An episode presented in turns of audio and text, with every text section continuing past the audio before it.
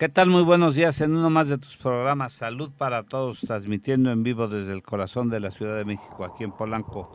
Te voy a dar las ligas para que nos puedas contactar. Escúchanos por, Facebook Live en directo en Salud para Todos.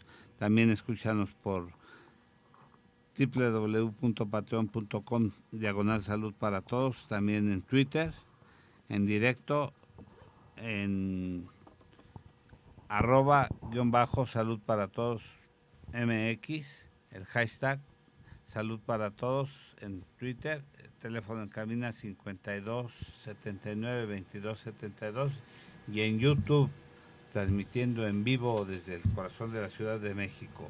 Les habla el doctor Roberto Canales, quien es médico internista y miembro de la Asociación Americana de Endocrinología Clínica. Les voy a presentar a los miembros del staff el doctor Gabriel Rojas Posero, quien es ginecobstetra. Buenos días.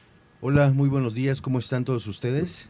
Al doctor Fernando Casillo Lira, quien es médico internista y se dedica a la medicina tradicional china. Hola, buenos días. Un gusto con ustedes nuevamente. A la doctora María Eugenia Ramírez Aguilar, quien es médico internista y se dedica a la rehabilitación. Muy buenos días a todos a la alegría de este programa, Enrique Sánchez Vera, quien es cronista de radio y televisión. Gracias, mi querido doctor, y vendo tamales los domingos allá afuera del metro Chapultepec. No me haga menos, doctor, porque si no, no sale para la papa. Entonces, bueno, y hoy tenemos, este, doctor, ahora sí que doctora invitada especial, mi querido doctor Canales. Doctora Sael Jiménez Bonola, quien es Hola, presidente del cuarto año de ¿Cómo están? Saludos a todos. Muchas gracias por invitarme nuevamente. De este pupilo. ya, ya es invitado aquí. Bueno, ya es este miembro permanente ya, doctor. Y tenemos la presencia de nuestra representante Natalie Jiménez del laboratorio Siegfried. Hola, buenos días. Muy bella, Natalie. tenemos el placer de tener a la profesora y terapeuta Elizabeth Reyes Pandora, Pandara, perdón, quien eh, nos va a hablar de un tema muy interesante, las enfermedades y las emociones. Voy a dar una semblanza de ella, dedicada a centrar la atención ofreciendo sus talentos para contribuir al servicio del mundo. Su propósito es ayudar a expandir conciencia, valores y virtudes para crear una mejor sociedad. Autora de más de 300 obras musicales de diversos géneros, como compositora ha producido siete discos, entre los cuales se encuentra Mexicanísimo, un disco que resalta el amor a México, escritora del libro La llave mágica, La magia del amor, cantante y guionista de género infantil, maestra de medicina alterna egresada de la Universidad de Chapingo, maestra de preescolar, líder de yoga, de la risa con certificación de Lauter Yoga University, poetisa, conferencista y conductora de radio por internet. Ha trabajado con niños, jóvenes, adultos y adultos mayores facilitando herramientas para superar adversidades. El 16 de octubre del 2015 da a conocer su personaje Pandara, el hada de la felicidad, creando música infantil con el propósito de reforzar valores, levantar autoestima y la práctica de un comportamiento positivo de todo aquel que le escuche. Con un nacimiento de Pandara surge una lluvia de personajes como Caucalín, Bomborón, la conejita feliz, el leoncito juguetón, la muñeca presumida, el changuito besucón, etcétera. Cada personaje tiene su historia y una canción para la cual a través de ellos los niños pueden aprovechar al máximo sus habilidades, descubriendo sus cualidades y virtudes, así como para corregir debilidades y defectos. Ha participado en eventos de espectáculos masivos con un equipo de trabajo, personajes y canciones con una extraordinaria aceptación del público. Muchas gracias por estar con nosotros y Elizabeth, quisiera que nos dieras una introducción sobre esto y la terapéutica que esto significa. Bueno, antes que nada les agradezco mucho el haberme permitido estar aquí en su programa. Para mí es un honor poder compartir las experiencias vividas, sea en mi caso personal, también como terapeuta. Es una forma de decir las cosas muy buenas, ¿verdad? Y sobre todo hablar sobre el libro de la llave mágica, que es un libro de mi autoría, el cual ha sido una herramienta para muchísima gente y poder no solamente controlar la enfermedad, sino sanarla, porque las enfermedades sí tienen cura. Cuando hablamos de enfermedades incurables, se dice in porque la cura está dentro de nosotros. Nuestro cuerpo expresa un lenguaje para hablarnos acerca de una enfermedad, la cual tiene eh, una raíz que la genera eh, nuestra forma de pensar, nuestra forma de actuar. Y aunque eh, se dice que las enfermedades son hereditarias, lo que se hereda son los hábitos para poder construirlas, generarlas o manifestarlas.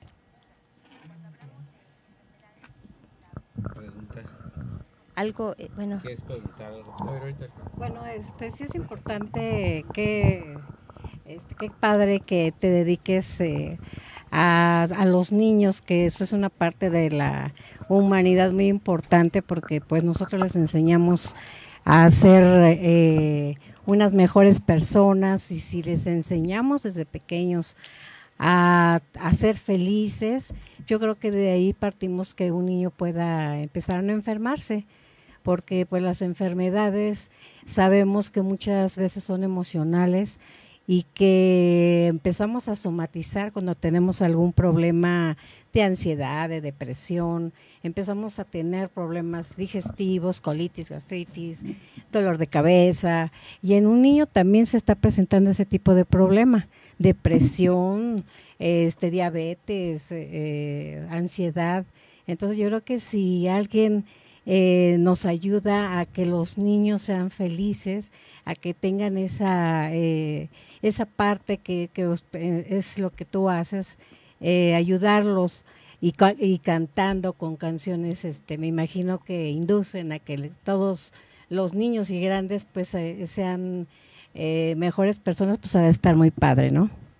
Pues definitivamente, como ya se escuchó cuando empezó el programa, he trabajado con niños, con adultos, con jóvenes, o sea, casi con toda la variedad del género humano en cuanto a sus etapas de edad para darme cuenta de dónde se origina todo. Y como también doy unos cursos que se llaman Rescatando a tu niño interior, ahí es donde uno se da cuenta que las heridas de la infancia son las que repercuten cuando ya uno tiene pues una madurez y parece que ese niño quedó olvidado, pero no está olvidado, ahí está latente. Y es cuando la persona eh, empieza a generar muchos conflictos en su vida si ese niño o esa niña está lastimado. Entonces las canciones de Pandara pues son realmente para todos porque en las terapias que yo llegué a dar de yoga de la risa, hubo personas con diabetes que la verdad empezaron a dejar un poquito el medicamento y bueno, eso es algo extraordinario. Siempre he pensado que la parte holística con la parte científica de la medicina alópata hacen de verdad el, el plus completo, ¿no? Y cuando la gente llega a mí y me dice, bueno, cuando llegaba a mí cuando yo estaba como terapeuta y me decían, oye, dejo la medicina, no, no la dejes, es parte de tu herramienta también y lo vas a hacer. Entonces yo en este día me di la tarea de traer un, disco que es de mi autoría, pero no es de canciones, es de meditaciones. Y lo traigo como una herramienta porque este disco no, no sanó el disco, sino fue una herramienta, ¿verdad? Porque el disco solamente es un disco pero cuando se empieza a practicar lo que hay dentro de ese disco con la perseverancia, hubo una persona que tenía SIDA en fase terminal y que estaba ya con, le iban a poner este, diálisis, y pues sano, sano, y también tuve la experiencia de una mujer que tuvo cáncer de mama y también sano.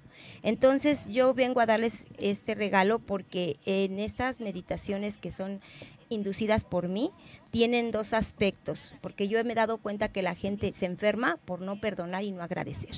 Así lo he resumido. Entonces ahí está una meditación que te guía para que aprendas a perdonar y otra para que te desarrolles en el aspecto de la gratitud. Cuando las personas están con el perdón y la gratitud vibrando, todo por ende viene economía, se resuelven problemas y miles de cosas. Entonces yo les traje un disco a cada uno de ustedes para que lo tengan porque a veces no es necesario tener que enfermarnos para empezar a tener cierto tipo de hábitos para construir pues una vida de calidad, ¿no? Adelante, Fer. Sí, eh, como lo dice Elizabeth, este tipo de aspectos en la vida tiene corrientes 70s, 80s que empiezan a desarrollarse y me parece un buen propósito porque en la actualidad hemos, hemos perdido nuestro origen, nuestra raíz, eh, no independientemente culturalmente ni educativamente como pueblo, sino es generacional en varios lugares de este mundo. Entonces, desafortunadamente, todos lo, los, los aspectos históricos se han olvidado. Es el momento ahorita de rescatar y sobre todo entender que todas las enfermedades, tenemos que hacerlo conciencia, por eso está aquí Elizabeth, tenemos que hacer conciencia de que todas las enfermedades, gran parte de ellas, aunque nosotros seamos médicos, que hablamos de factores de riesgo, o nosotros en nuestra medicina china hablamos de factores coadyuvantes, es rescatar, rescatar todo el pasado. Ya lo veían, me doy eh, a la observación, ya los antiguos, 5.000 años antes de Cristo, en un libro llamado El canon de la medicina interna del emperador amarillo, ya nos relata precisamente las causas originas, que originan la, posible enfermedad. Ellos hablaban de factores externos, que son los cambios ambientales, hablaban de factores internos, que son las, los, los, sentimientos expresados a través de las emociones. Entonces vemos que esto no es nada nuevo y todo tiene una respuesta y ahorita precisamente aprovechando porque Elizabeth nos va a sacar de dudas, nada más que a cantar. A ver, ¿de qué se trata? A ver. ¿Sí? Bueno, para mí es un privilegio de tener tantos doctores y que yo los saque de dudas de algo, pero con muchísimo gusto. Sí. ¿Cómo es que nace este gran deseo precisamente de llevar este mensaje y aportar y ayudar y desde cuándo nació? Bueno, Em, tuve una vivencia personal que la voy a compartir y creo que va a ayudar muchísimo a las personas que lo escuchen, claro, con muchísimo gusto. Porque yo estando muy jovencita, que apenas fue ayer, ¿verdad? Entonces, resulta que yo me enfermé de una arritmia cardíaca. Como médicos ustedes saben lo que es eso. Y empecé a tomar un medicamento no sé si decir el nombre porque a lo mejor hago publicidad o no. Cordarone, ¿verdad? ¿Cuál? Cordarone. Ajá. Okay. Sí. el anuncio. bueno, entonces, este, yo cuando llegué al doctor, sí, entonces yo llegué con el doctor y, y, este y me dijo que si yo iba con alguien acompañada o iba sola, porque así como llevaba mi corazón, podía caer tirada, muerta o infartada, ¿sí? Y para mí fue un golpe muy duro, pero al mismo tiempo fue como abre tu conciencia, ¿no? Y bueno, en esta ocasión lo voy a hacer más pequeño para que no se explique tan profundo, pero vamos a llegar a lo que quiero que todo el mundo se entere de que yo viví momentos de depresión, yo tenía a mi nena recién nacida casi y la verdad, perdón, y no la no me dejaban cargarla porque no podía hacer esfuerzo. Ustedes ya saben si alzo las manos, sentía que se me salía el corazón, un dolor en el pecho y todas las sintomatologías que son propias de una arritmia cardíaca. Y ese medicamento al tomarlo, ¿verdad? No me puedo poner al sol porque me empezaba a picar. Bueno, fueron tantas cosas y yo, yo vivía en depresión, yo decía, me voy a dormir hoy, mañana amaneceré, se me parará el corazón, me irá a dar un infarto. Fueron meses muy duros y muy difíciles, hasta que pues mi hermano que ya no está aquí físicamente, pero que desde ese momento era un ángel, me dio un libro de pues las causas de las enfermedades, ¿no? Y yo empecé a leer y me di, si hay cura para esto, o sea, si yo enfermé mi corazón, yo lo puedo sanar. Duré tres años buscando la manera y con terapias y, todo lo que hacía y empezando a perdonar y empezando a sacar esos resentimientos y esas frustraciones y esas heridas de infancia y esa forma de a veces que el pueblo mexicano tiene mucho a ser muy conmiserado, muy de todo se queja, ¿verdad? Y eso debemos de cambiarlo. Entonces yo empecé a cambiar, no dejé el medicamento, poco a poco yo misma lo fui dejando, un día sí, un día no, un cuartito menos, un cuartito más, porque al contrario me lo estaban aumentando y el doctor me decía, pues más adelante te van a poner un marcapasos, ¿sí? Ese era el dictamen que yo tenía en, en la historia clínica. Pero un día dije, aquí ya me siento completamente bien, pero no solamente me sentía bien del corazón, sino que me sentía bien por dentro, porque había perdonado, porque había bajado el orgullo, porque había comprendido lo que había hecho equivocadamente, porque me había perdonado a mí misma. Y entonces empecé a ver la vida de una forma muy distinta. Entonces la vida era igual, pero mi interior ya estaba renovado y pues me di a la tarea de, dejar la medicina, decirle a la medicina gracias por lo que me ayudaste, no te necesito más. Tiré la cajita y pasó un mes y al mes volví a ir al médico y me dijo, ¿sigues tomando el medicamento? No. ¿Por qué me regañó? Le dije, llevo un mes sin tomarlo. ¿Y no habías venido a consulta? No, pero me siento bien y quiero que me cheque. No, es que tu corazón está perfecto, pero síguelo tomando. Y no lo tomé, pero yo seguía yendo para que me revisaran. Y entonces a los cuatro meses me dijo, no has tomado, pues ¿qué hiciste? Yo lo único que le dije a él, si yo enfermé mi corazón, yo tenía que sanarlo. Y es así como yo empecé a meterme en el mundo de la medicina holística, empecé a estudiar en Chapingo, empecé a, me empezó a gustar todo lo que, lo que podía haber un mundo de sorpresas increíbles, ¿verdad? Que hay un médico que también estudia, bueno, la acupuntura y todo eso. Entonces, el cuerpo humano es extraordinario ver cómo un meridiano al, al darle masaje en el punto ideal puede quitar un bloqueo y, es impresionante. Y bueno, entonces yo estaba tan agradecida con la vida que dije, algo tengo que hacer, porque no solamente me voy a quedar con esto, tengo que empezar a repartirlo. Y como era maestra de preescolar, dejé la escuela de preescolar y me di una escuela donde empecé a dar clases, porque dije, si doy consultas, eh, hay que enseñar a pescar, no a dar el pez, ¿verdad? El pescado. Entonces empecé a enseñar pues varios tipos, aromaterapia, musicoterapia, reiki, muchas otras medicinas alternas que son extraordinarias. Y es así como después nació la idea de hacer mi libro y bueno, pues es lo que yo les puedo comentar.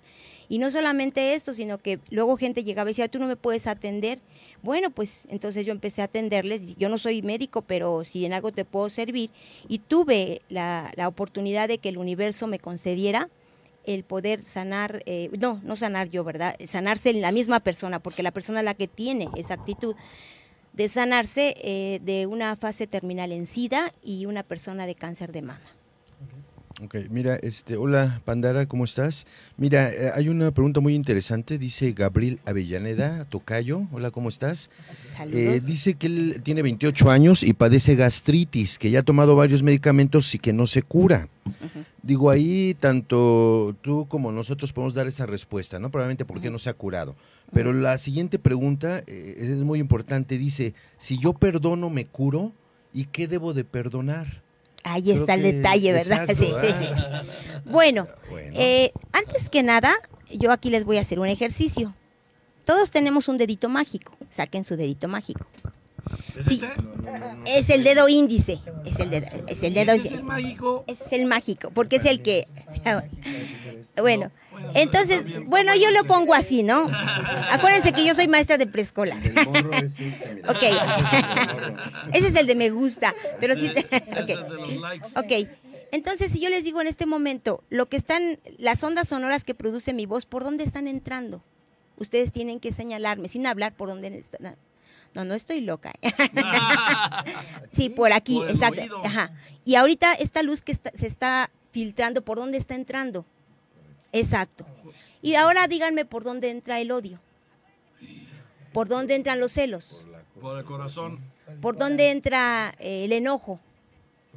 La preocupación. El dedito se quedó girando. ¿Para dónde? ¿Para dónde? ¿Para dónde? Por el cerebro. Por el cerebro. Todo, todo se, se junta aquí en el plexo solar. Ustedes se dan cuenta cuando viene una emoción, una, está uno enamorado las mariposas. Entonces entra por allí, por el plexo solar. Pero llega ¿Todo lo que nos dijo, doctora? ¿Cómo lo Todo entra por el O sea, todas las emociones, todas las emociones entran allí. Todas entran ¿Sí? por aquí. Ahorita es para, para contestar la pregunta de Gabriel. Entonces, se alojan en el estómago, pero el estómago dice, yo digiero alimentos, no emociones. ¿Están de acuerdo? Pero dice, mándalas al cerebro, él es el, él es el bueno. Si la persona no está preparada para recibir esa emoción y no la sabe trabajar, el cerebro va a decir, yo no la puedo tener aquí. Entonces el corazón dice, a mí dame los odios y los resentimientos, que fue lo que a mí me pasó, ¿verdad? Y dice, por ejemplo, la vesícula, a mí dame las envidias. El hígado, a mí dame los corajes. Los pulmones, a mí dame la tristeza. Los riñones, a mí dame el miedo. El estómago, dame las preocupaciones. Y ahí empiezan a almacenarse, almacenarse, hasta que llega un momento en que ese órgano ya no aguanta más y explota formando una enfermedad. Entonces las enfermedades se originan de muchas formas, ¿verdad? Por lo regular siempre se, dice que el perdón, pero ¿qué es lo que tengo que perdonar? La persona decida pues era una persona que tenía preferencia sexual diferente y era porque de chico él dice que lo tocaron y estaba muy enojado con su tío y le dije, es al que tienes que perdonar. Y me dice, pero yo sí me quiero sanar, pero ¿cómo voy a perdonarlo? Esto es tu experiencia y tienes que trabajarlo. Y con base a los cursos del niño interior, escribiendo, haciendo catarsis, escuchando, limpiando y, y metiendo, ¿verdad? Limpiando todas esas cosas negativas y metiendo información diferente que construya sanidad de nuestro cuerpo. En el caso de Gabriela, gastritis no es este, de, de tipo, si estoy diciendo que el estómago, ¿qué son? Las preocupaciones, ¿verdad?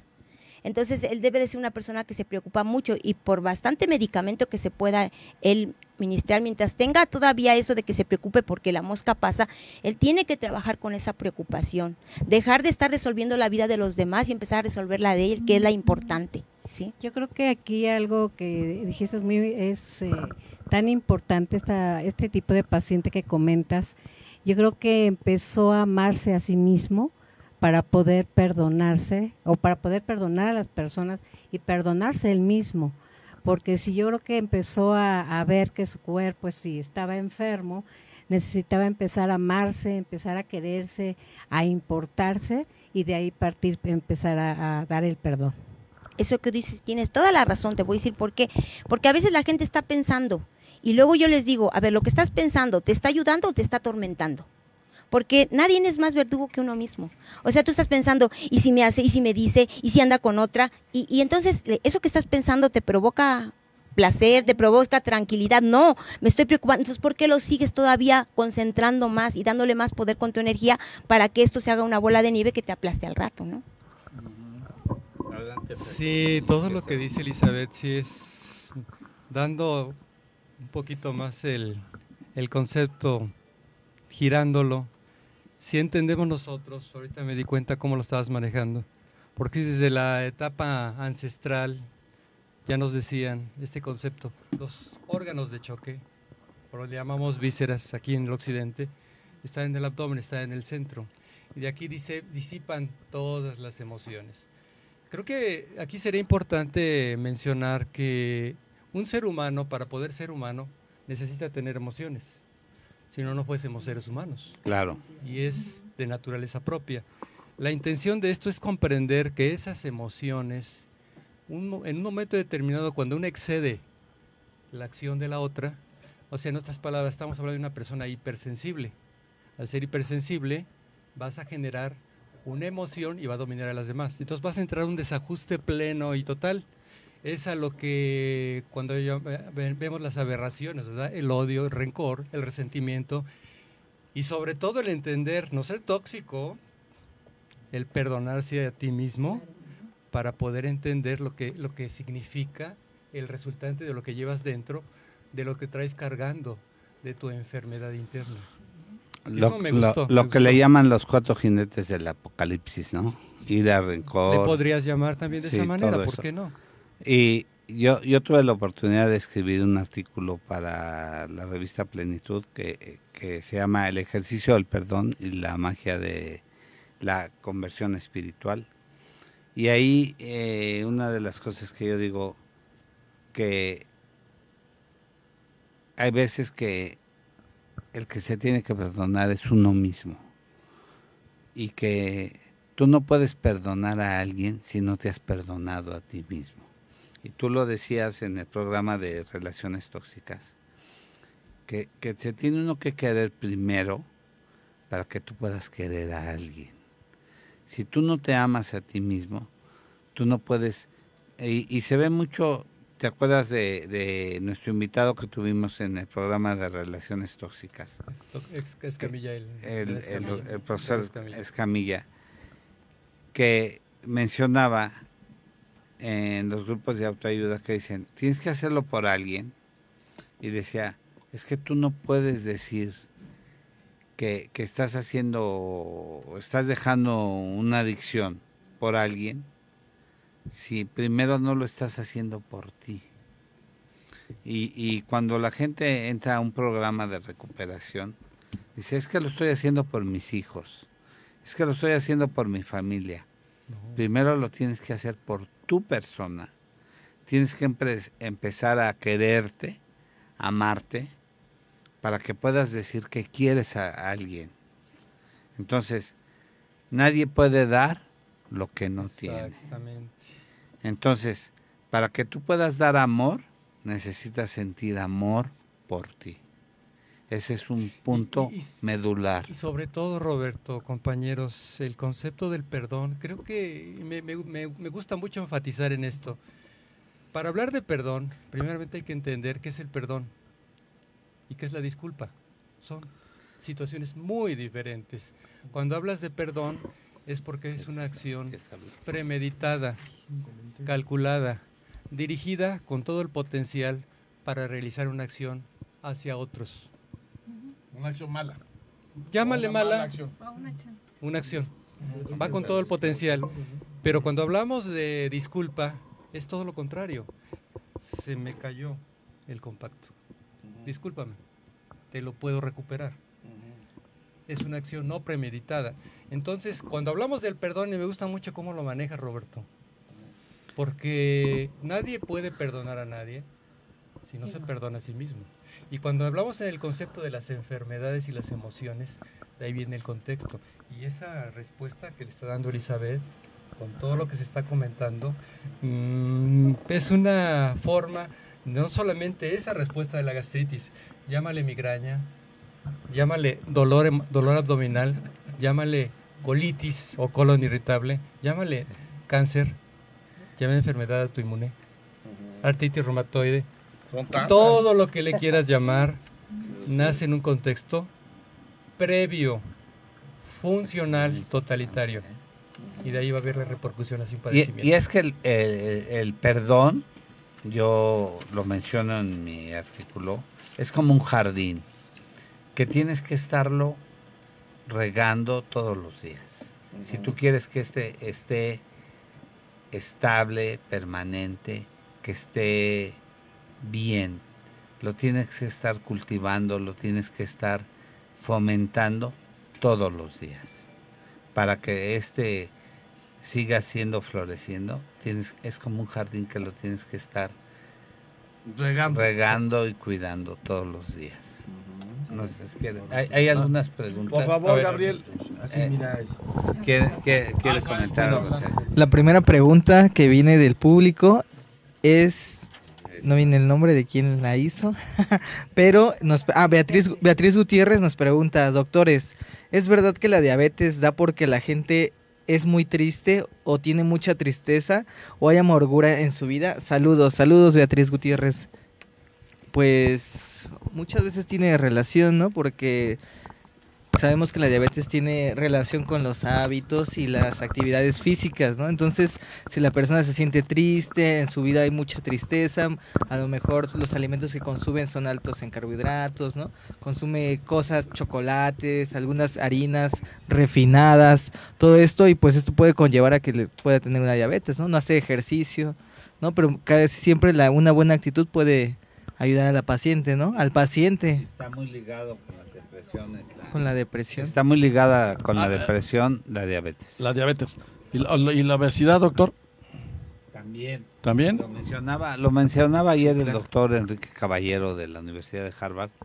Eh, los trastornos emocionales, incluso ofreció a quien contestara una pregunta en cuanto a los respectos, aspectos emocionales, quien contestara el aspecto emocional del diabético, él personalmente le iba a ofrecer un café a quien contestara eso. Y, la respuesta era, ¿cuándo el diabético deja de tener interés por lo que está haciendo? Esa era la respuesta. Natalie quiere hacer una pregunta. Bueno, yo tengo una pregunta. Bueno, a partir de qué edad, eh, a partir de qué edad, este, pues ya se empieza como a ver los niños que tienen como depresión, que empiezan a sentir como odio o rencor y alguna recomendación para que pues se pare, ¿no? Y no se siga como desarrollando tanto en la adultez. Actualmente, claro. Bueno, antes que nada quiero contestar un poquito acerca también de la diabetes, porque ¿qué es lo que nos sucede cuando se tiene diabetes? ¿Qué se prohíbe? El azúcar, la dulzura, ¿sí? Y entonces quiere decir que la persona es muy poco afectiva, no se da el permiso de abrazar o recibir abrazos, ¿sí? No se da el tiempo para reír, no se da el tiempo para abrirse a la, alegría. Entonces, eh, perdón, yo tuve un paciente con diabetes el cual a través de las terapias de yoga de la risa, sin dejar su medicamento, comenzó a, estar más estable y después empezó el medicamento un día sí un día no, un día sí un día no. Y poco a poco se fue nivelando y la verdad es que yo le dije, si tú cambias tus patrones mentales que están sosteniendo esa enfermedad, pues la vas a tener allí, pero si tú los quitas y te das el permiso de ser alegre, de ser entusiasta, y me dijo, es que tus canciones de Pandana me ayudaron mucho. La mañana me levanto y me pongo a cantar con ellas y me, han ayudado. Entonces yo creo que en, en, cierta manera la tristeza está un poquito más relacionada con las enfermedades de eh, los pulmones como las gripes, eh, eh, amigdalitis y hay niños que todo el tiempo están con eso y les digo, tápate, no te resfríes porque, digo, perdón, tápate porque el frío te va a dar una gripe y no es verdad. Eh, el niño que está teniendo muchos resfriados o amigdalitis es un niño que no le gusta ver algo en su casa y se lo calla, entonces la garganta se inflama y no puede expresarlo. Es un niño que a lo mejor eh, no le gusta el comportamiento de cómo lo tratan en su casa sus padres o algunas personas en la escuela y entonces provoca ese tipo de enfermedades que son gripes y que son eh, amigdalitis. Y con base a la pregunta de Natalie, ¿verdad? Sí. Eh, mira, eso es lo que yo estoy tratando, de ayudar a los niños porque es muy triste ver que los niños en la actualidad ya no tengan la infancia como se tenía no estoy responsabilizando a nadie ni vamos a culpar porque la culpa no va a generar ninguna solución. Hay que dar soluciones, ¿verdad? Soluciones. Si me pongo a hablar de por qué, es embarcar más lo negativo y eso no le vamos a dar más poder. La solución, ¿cuál es? La solución viene desde el momento en cómo el niño está siendo bombardeado con los tipos de lunch que se les entrega en la actualidad porque ya no existen los antiguos lunch que era que la mamá le hacía su agüita de limón, ¿verdad? Y le hacía su torta Ahora ya hay muchos productos que la verdad en el mercado son muy prácticos, muy sabrosos, pero muy dañinos también. Lo cual no me quiero meter en problemas para no nombrar más. Pero a mí me robaban la torta, Liz. Por eso ya no me daba mi mamá, porque me la robaban todos los, menos no todos los días, cuando menos una vez a la semana. Perdón, yo creí que por eso quedaste chato. Con razón no le. Las pollas, ¿a partir de qué edad entonces? Las pollitas esas me las daban ya a partir de la secundaria. a las pollas, Esas no te las robaban, ¿verdad? ¿Eh? Esas no te las robaban. porque me las tomaba en el momento. Yo llegaba ya al puesto y. Y llegaba bien activa a la escuela. Claro que sí. Adelante, perdón, Liz. No, no, al contrario, está bien para amenizar este programa tan, tan bonito en el que estamos participando todos. Y bueno, pues la verdad es que yo siento que la música deja una gran, pero una gran enseñanza en el alma, porque ustedes pueden saber de los mensajes del agua, ¿verdad? Cómo se imprime lo que se está escuchando, el sonido. Entonces nuestro cuerpo tiene el 75-80% de agua y al escuchar la música empieza a vibrar una frecuencia diferente de positivismo, cuando la música tiene eh, esa finalidad, porque hay música que por el contrario deprime y cosas así. Entonces, yo creo que los niños, no hay una edad exacta, pero sí yo he visto que en la actualidad les falta concentración por el exceso de azúcares que se están tomando y una actividad que tienen, pero sí súper acelerada. Entonces, yo les, les sugiero, ¿verdad?, a los radioescuchas que nos están ahorita abriendo su espacio en sus lugares, que eh, traten de tener una alimentación más diferente y cuiden a los niños qué tipo de programación ven. Yo les recomiendo que vean el, canal de Pandara y no por hacer publicidad, sino porque Pandara está enfocado en eso, en hacer eh, cuentos, en hacer canciones que al mismo tiempo que diviertan a los niños, les ayude a crear una forma diferente para tener una vida exitosa, que es lo que queremos, un México con ciudadanos exitosos, sanos, ¿verdad? Activos, dinámicos es lo que les puedo decir. Fíjate que la, la, pregunta que nos está haciendo Natalia es muy interesante. Y aquí nuestros amigos del de grupo Iscalti nos eh, mencionan que el acompañamiento, o sea, el acercamiento con los hijos es muy importante. Y, aquí Pandara eh, no nos va a dejar mentir. O sea, mencionaba, el, el, las mañanas estar en contacto con tu niño, el hacerle su alimento, prepararle su lunch, levantarte con él, hasta donde te sea posible, acercarte a él, apapacharlo, decirle que lo amas, darle palabras de cariño. Darle su loncha, aunque se lo roben, doctor. Aunque se lo roben. Sí, sí, independientemente de la carga o no de carbohidratos, este, decirle palabras de amor, peinarlo, en la noche eh, contarle un cuento, cosas que, que, significan y trascienden para él, eh, ayudarle a hacer las tareas, cosas que, que se llaman acompañamiento emocional son muy importantes para el desarrollo del niño. Eh, no es necesario gastar cantidades de dinero, sino el afecto no cuesta, el, hablar no cuesta. Eh, incluso las sociedades norteamericanas y europeas dan tratamientos, dan tratamientos antidepresivos y dejaron de hacerlo porque los colegios eh, dejaron de, recomendaron que ya no se les diera tratamientos antidepresivos a los pequeños. Y desafortunadamente tuvieron un revés muy fuerte. Empezaron a aumentar el número de suicidios en niños de manera impresionante en Europa y en Estados Unidos. y suicidios en niños preescolares y escolares. Entonces, los psiquiatras norteamericanos eh, dijeron, no nos importa lo que digan los colegios, no nos importa lo que digan las... Yo prefiero estarle dando eh, tratamiento a los pequeños que, que tener una tragedia y yo creo que no hay tragedia más grande que ver el suicidio de un niño. Y niños de buenas familias. Yo recientemente de una familia muy de muy buena posición económica, vi que llegó la paciente y que digo, la veo molesta, está molesta conmigo y me dice, dijo, no, es que el nieto hace dos meses, de 12 años, sin ningún problema aparente, quién sabe qué había detrás de ello, se metió al baño y lo encontraron colgado de la regadera.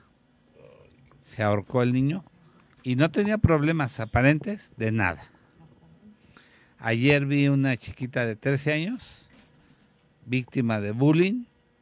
La mamá, pues lo más sencillo que se le hizo fue cambiarla de escuela. Pero esa no es la solución. La solución al problema es ver dónde está el foco del problema. Lo que decía Pandara es acercarse a los hijos.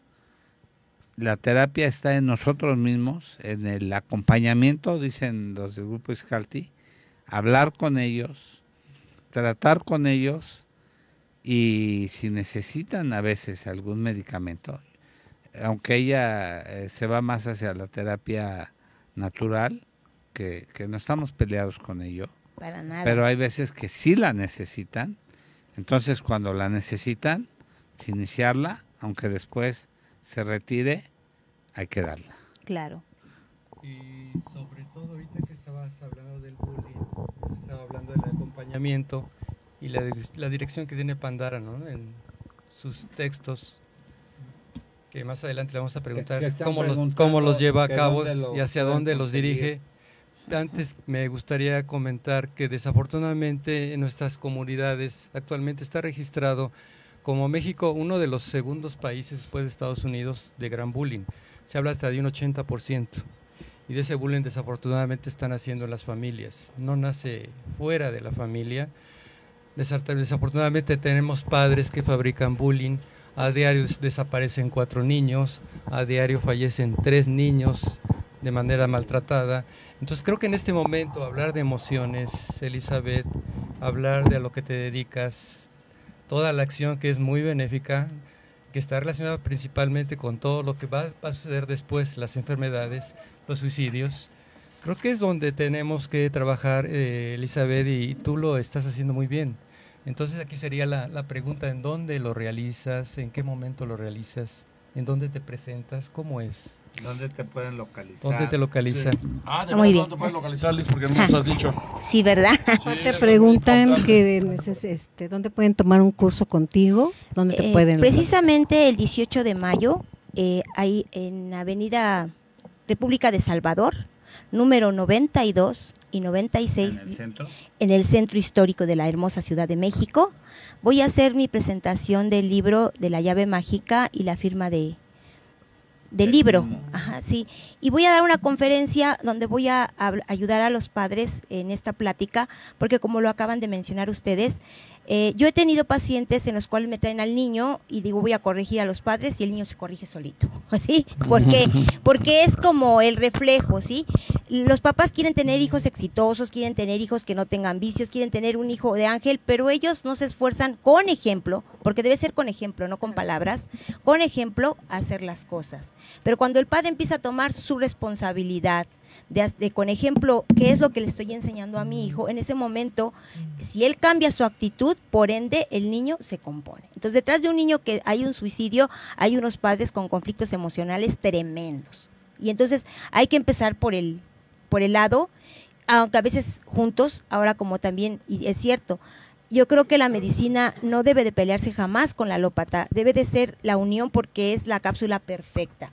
Y en el momento determinado empezar a, el medicamento a quitar la dosis, pero sí no voy a decir, ah, me la voy a llevar en este momento así, cuando realmente sí es muy importante tomar el medicamento, seguir la medicina holística y acompañadas es lo mejor. Y bueno, pues yo estoy aquí en República de Salvador, número 92, donde se venden los discos, los discos de Pandara, músicas infantiles, los discos de meditaciones, el libro de la llave mágica y ahí también este en el 96, que es donde está el centro de escuela, voy a dar un curso de aromaterapia que es buenísimo. Les voy a dar un tip nada más ahorita para la falta de concentración, eh, la esencia de menta. Pero la diferencia es la gente que compra las esencias de menta que son hechizas.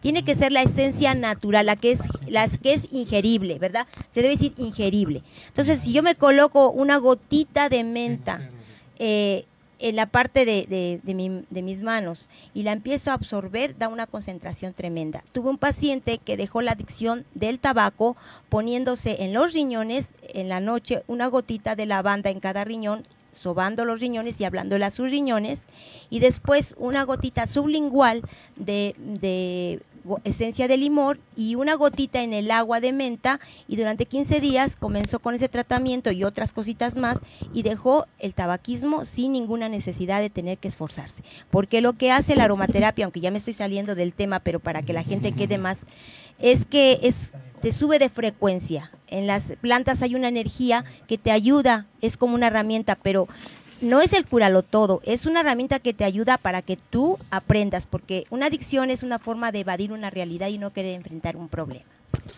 Dice esta Mariana Méndez que lo negativo, el estar ensalzando las enfermedades, la violencia y muchas cosas negativas, este, no permite que seamos mejores, que el odio, la envidia, el enojo, no nos deja nada bueno, pero es nuestro día a día.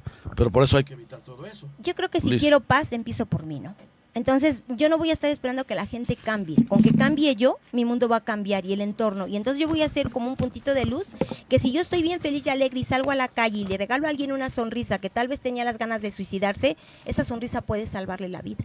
Entonces, yo no me pongo a ver lo que en el exterior hay, me pongo a ver qué hay en mi interior y qué puedo ofrecer y qué puedo regalar día con día, porque en cada momento de mi vivir hay la oportunidad de poder dar algo. Y no me estoy refiriendo porque cuando la gente dice nadar, piensa que es dar dinero, dar objetos. No, puedo dar un saludo, una buena palabra, un elogio que motive a las personas y que cada palabra que yo diga sea una bendición para la gente que a través de mi diario vivir vaya en mi paso. Tan solo uno como médico, al recibir a un paciente, eh, independientemente de ver cómo llega, el saludo, la sonrisa, El, hacerlo sentir bien. Hay pacientes que dicen, eh, tenemos la fortuna de que pueden decir que llegan y ya se sienten bien antes de que los podamos revisar. Entonces, en ayudarlos eh, con una sonrisa, el, ponerles atención y ver que nos interesa mucho el caso o, o lo que nos va a ir a decir qué es lo que siente, yo creo que el paciente se empieza a sentir bien y sale reconfortada independientemente de que le mande uno medicamentos. Eso que acabas de decir, perdón, es muy, muy fiable porque yo recuerdo, doctor, que me dijo, ¿va a sacar infartada o te va a dar un paro cardíaco? Eso para mí fue una ducha que... Entonces yo, yo, yo ahorita les digo a ustedes médicos que están aquí presentes y los que me puedan escuchar, de verdad, denle siempre la esperanza al paciente porque es lo último que debe de morir, ¿no? A lo mejor se puede hacer esto, se puede hacer lo otro. Yo no estoy diciendo que tampoco le oculten la verdad de su estado, ¿no? Pero sí de una forma más diplomática hacérselo entender, ¿no? Creo que es importante. Miren, aquí hay una pregunta de Ricardo Hernández. Dice, o sea, que el cáncer es porque no perdoné o tuve un problema sentimental muy fuerte. A ver. El cáncer. bueno, pero ¿qué cáncer tiene? También hay que ver, ¿no? Pero... Doctora. bueno, el cáncer sí es una, es una enfermedad que viene por acumulación de resentimientos.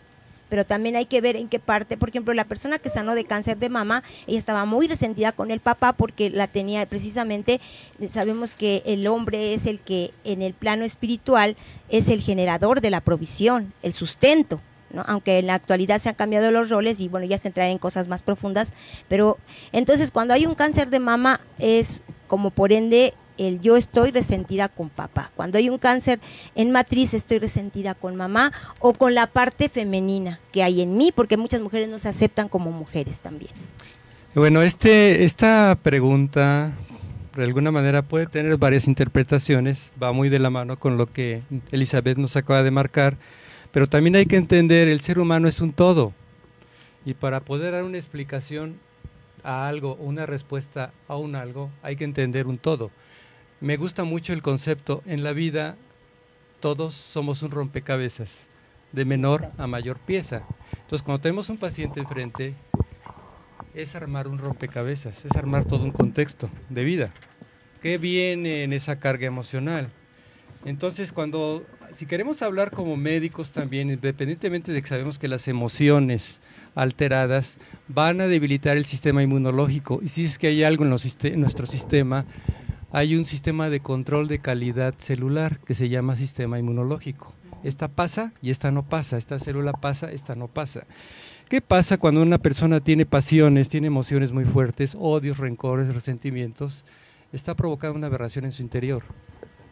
No nada más está expuesto y exento a un cáncer, puede estar exento a cualquier tipo de padecimiento, pero aclarar y como médicos hablando de manera muy, un poquito técnico, recordar que somos aspectos psico es mente, neuro, sistema nervioso, inmunológico, que lo estamos mencionando, eh, y de alguna manera endocrino, hormonal. Hoy en día se habla de la nueva medicina que alberga esos cuatro aspectos, pero yo le quisiera agregar todavía neuro, psico, endocrino, metabólico, bioquímico, metabólico y de termorregulación. O sea, constantemente nuestro cuerpo va a estar cambiando. Es muy técnico, pero con esto que es lo que quiero dar a entender, ese aviso, ese aviso emocional, sea cualquier acción emotiva que estés manejando en ese momento, va a modificar y va a interferir con el funcionamiento y la utilidad de todo tu cuerpo.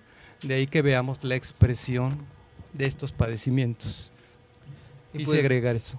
Como dice, aquí dice Manuel Santana, doctores, ¿es verdad, es verídico que todo lo que se dice la invitada no es un poco arriesgado que digan que las enfermedades se dan por las emociones mal canalizadas o si es así o suele ser así? Pues yo creo que usted comentó que, que se tiene que tener el medicamento, ¿no? Y aparte de eso, pues las emociones. Yo he visto que en oncología realmente en el servicio de oncología de mi hospital, muchos oncólogos dicen, no, esta cirugía está súper, le quitamos colon, le quitamos apéndice, le quitamos útero, le quitamos aumento, todo, pero la actitud de la paciente es la más adecuada, tiene una actitud súper positiva y las pacientes se van a su casa como si nada. Exacto. Y salen, y realmente los oncólogos dicen, esa paciente salió por la actitud de la paciente. Tiene una actitud este, muy positiva. positiva. Incluso yo he tenido compañeros que lamentablemente una de ellas pereció y el otro tenía el mismo tipo de linfoma, los dos, el mismo tipo de cáncer, el mismo tipo de tratamiento, pero el un compañero tomó medicina alternativa, la su actitud era positiva y mi otra compañera se preocupaba muchísimo, se preocupaba muchísimo, tenía mucha atención, todo, y pues yo, yo creo que sí, o sea, las emociones tienen que ver mucho con la actitud de la paciente y perdonar las cosas que, que, te traen. El factor número uno, es el factor número uno interno detonador potencial de cualquier padecimiento. Saludos a la doctora Daniela Rosel.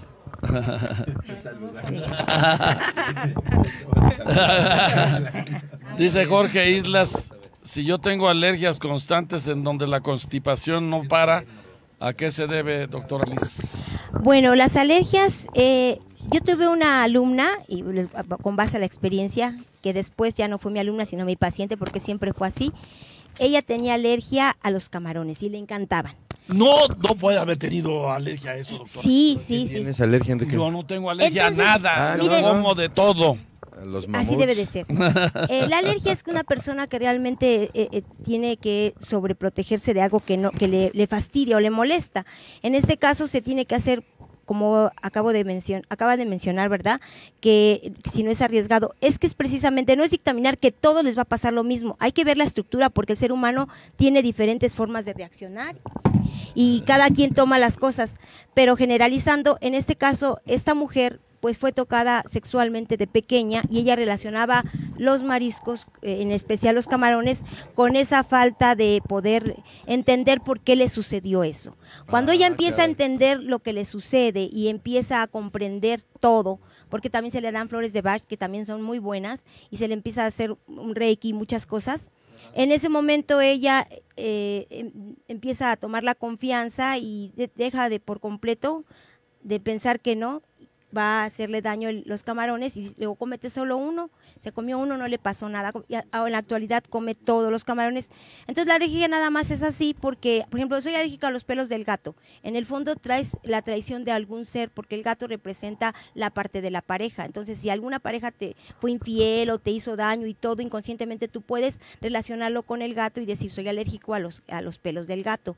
Y así empiezan las alergias según las vivencias que se han tenido. Entonces sí es muy importante que la persona tome la consideración de poder analizarse y comprender, porque una enfermedad es un lenguaje de tu cuerpo que te está diciendo, no puedes continuar siguiendo con esos patrones de pensamiento, con esos hábitos, tienes que hacer el cambio. O de lo contrario, esto va a seguir avanzando, avanzando. No, déjame hacer una aclaración antes. Esto no es la varita mágica, ¿eh?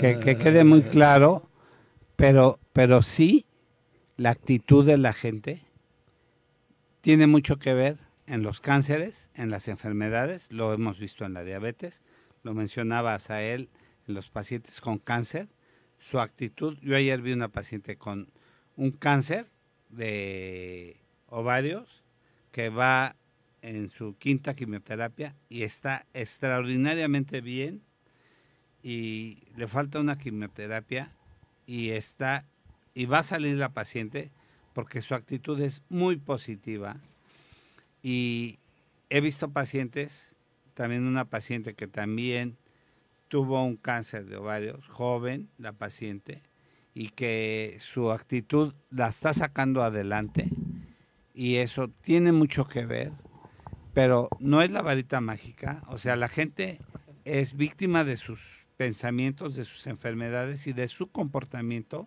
emocional y mental. Tiene, hay, hay unos saludos y ya para antes de irnos. Sí, ¿Asael? Hola, doctora Gómez. Quisiera saludarla, invitarla al programa. Esperamos tenerla pronto aquí nuevamente. Un abrazo y saludos a la doctora Jessica Gómez, médico adscrito del Hospital de la Mujer, mi jefa. Abrazos. Me urgía, pues, antes de que se acabe el programa. Antes de que ya se estaba acabando. Sí, ¿no? Sí. Bueno, pues miren, desafortunadamente ya se nos acabó el programa. Muchas gracias, licenciada profesora, por haber estado con nosotros. Cantante. Oye, no nos cantó. no nos cantó.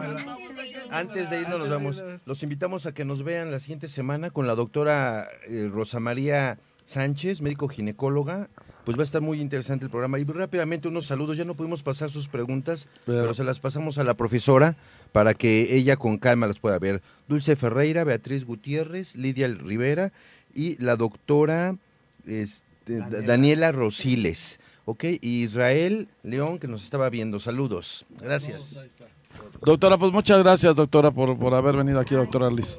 No, pues gracias a ustedes. Nada más les dejo mi número telefónico ah, para que pues de esa manera, si alguien quiere alguna pregunta, con muchísimo gusto. ¿Lo, eh, lo ven?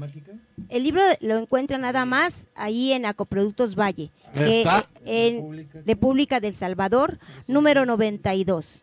Y en República de Salvador número 96, ahí se, dan, se imparten los cursos, en donde yo voy a dar el curso del niño interior, sanando a tu niño interior, y el de aromaterapia, cómo aprender a sanarte a través de las aromas. El teléfono es el 55 65 55 33 27. Perfecto. ¿Sí? atiendes tú, Liz? Eh, ah, con mucho, será un, será un placer, con aromaterapia o el niño interior o lo que usted... El niño interior estaría padre. Pero vengo disfrazada de hada. sí, porque... Todavía genial. Y para que cante también. Para, para, para, esa vez, Liz, si vas a cantar, Liz, para la próxima tienes que cantar. Sí. Si quieren, un minuto, un pedacito. Bueno, no, es, es, una canción mía, es una canción mía que se la compuse a mi niña interior y va para todos los niños interiores. A ver. Es hora de encender la luz, abrir las alas y volar. No tengas miedo porque yo contigo siempre voy a estar.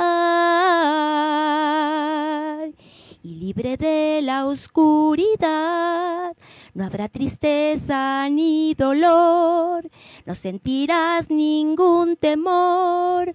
Hoy vamos juntos a volar a un mundo nuevo, donde los sueños hoy se hagan realidad, lleno de magia y luz divina, cuentos de hadas y de héroes que se vuelven realidad, felicidad. Mi niña hermosa, mi niño hermoso, yo contigo siempre voy a estar. La hice, corta, ¿eh? Porque ya ahí el tiempo está muy. Gracias, Liz. Gracias a ustedes. Esperamos que pronto regreses con nosotros. Gracias, así será. Bueno, ya, a nombre de todos, mi Fer, rápido porque nos vamos. Gracias, gracias a todos. Eh, estuvo magnífico esto. Eh, muy bonito el programa. Y gracias, amigos de Salud para Todos. Y, este, y gracias por contar con su atención. La próxima semana los esperamos, como siempre, con un interesante programa y un interesante invitado, como siempre, aquí. Así es que, amigos de Salud para Todos, hasta la próxima. Gracias. gracias. Gracias por el disco a la doctora Liz. Gracias, a ustedes. Gracias a ustedes Hasta luego.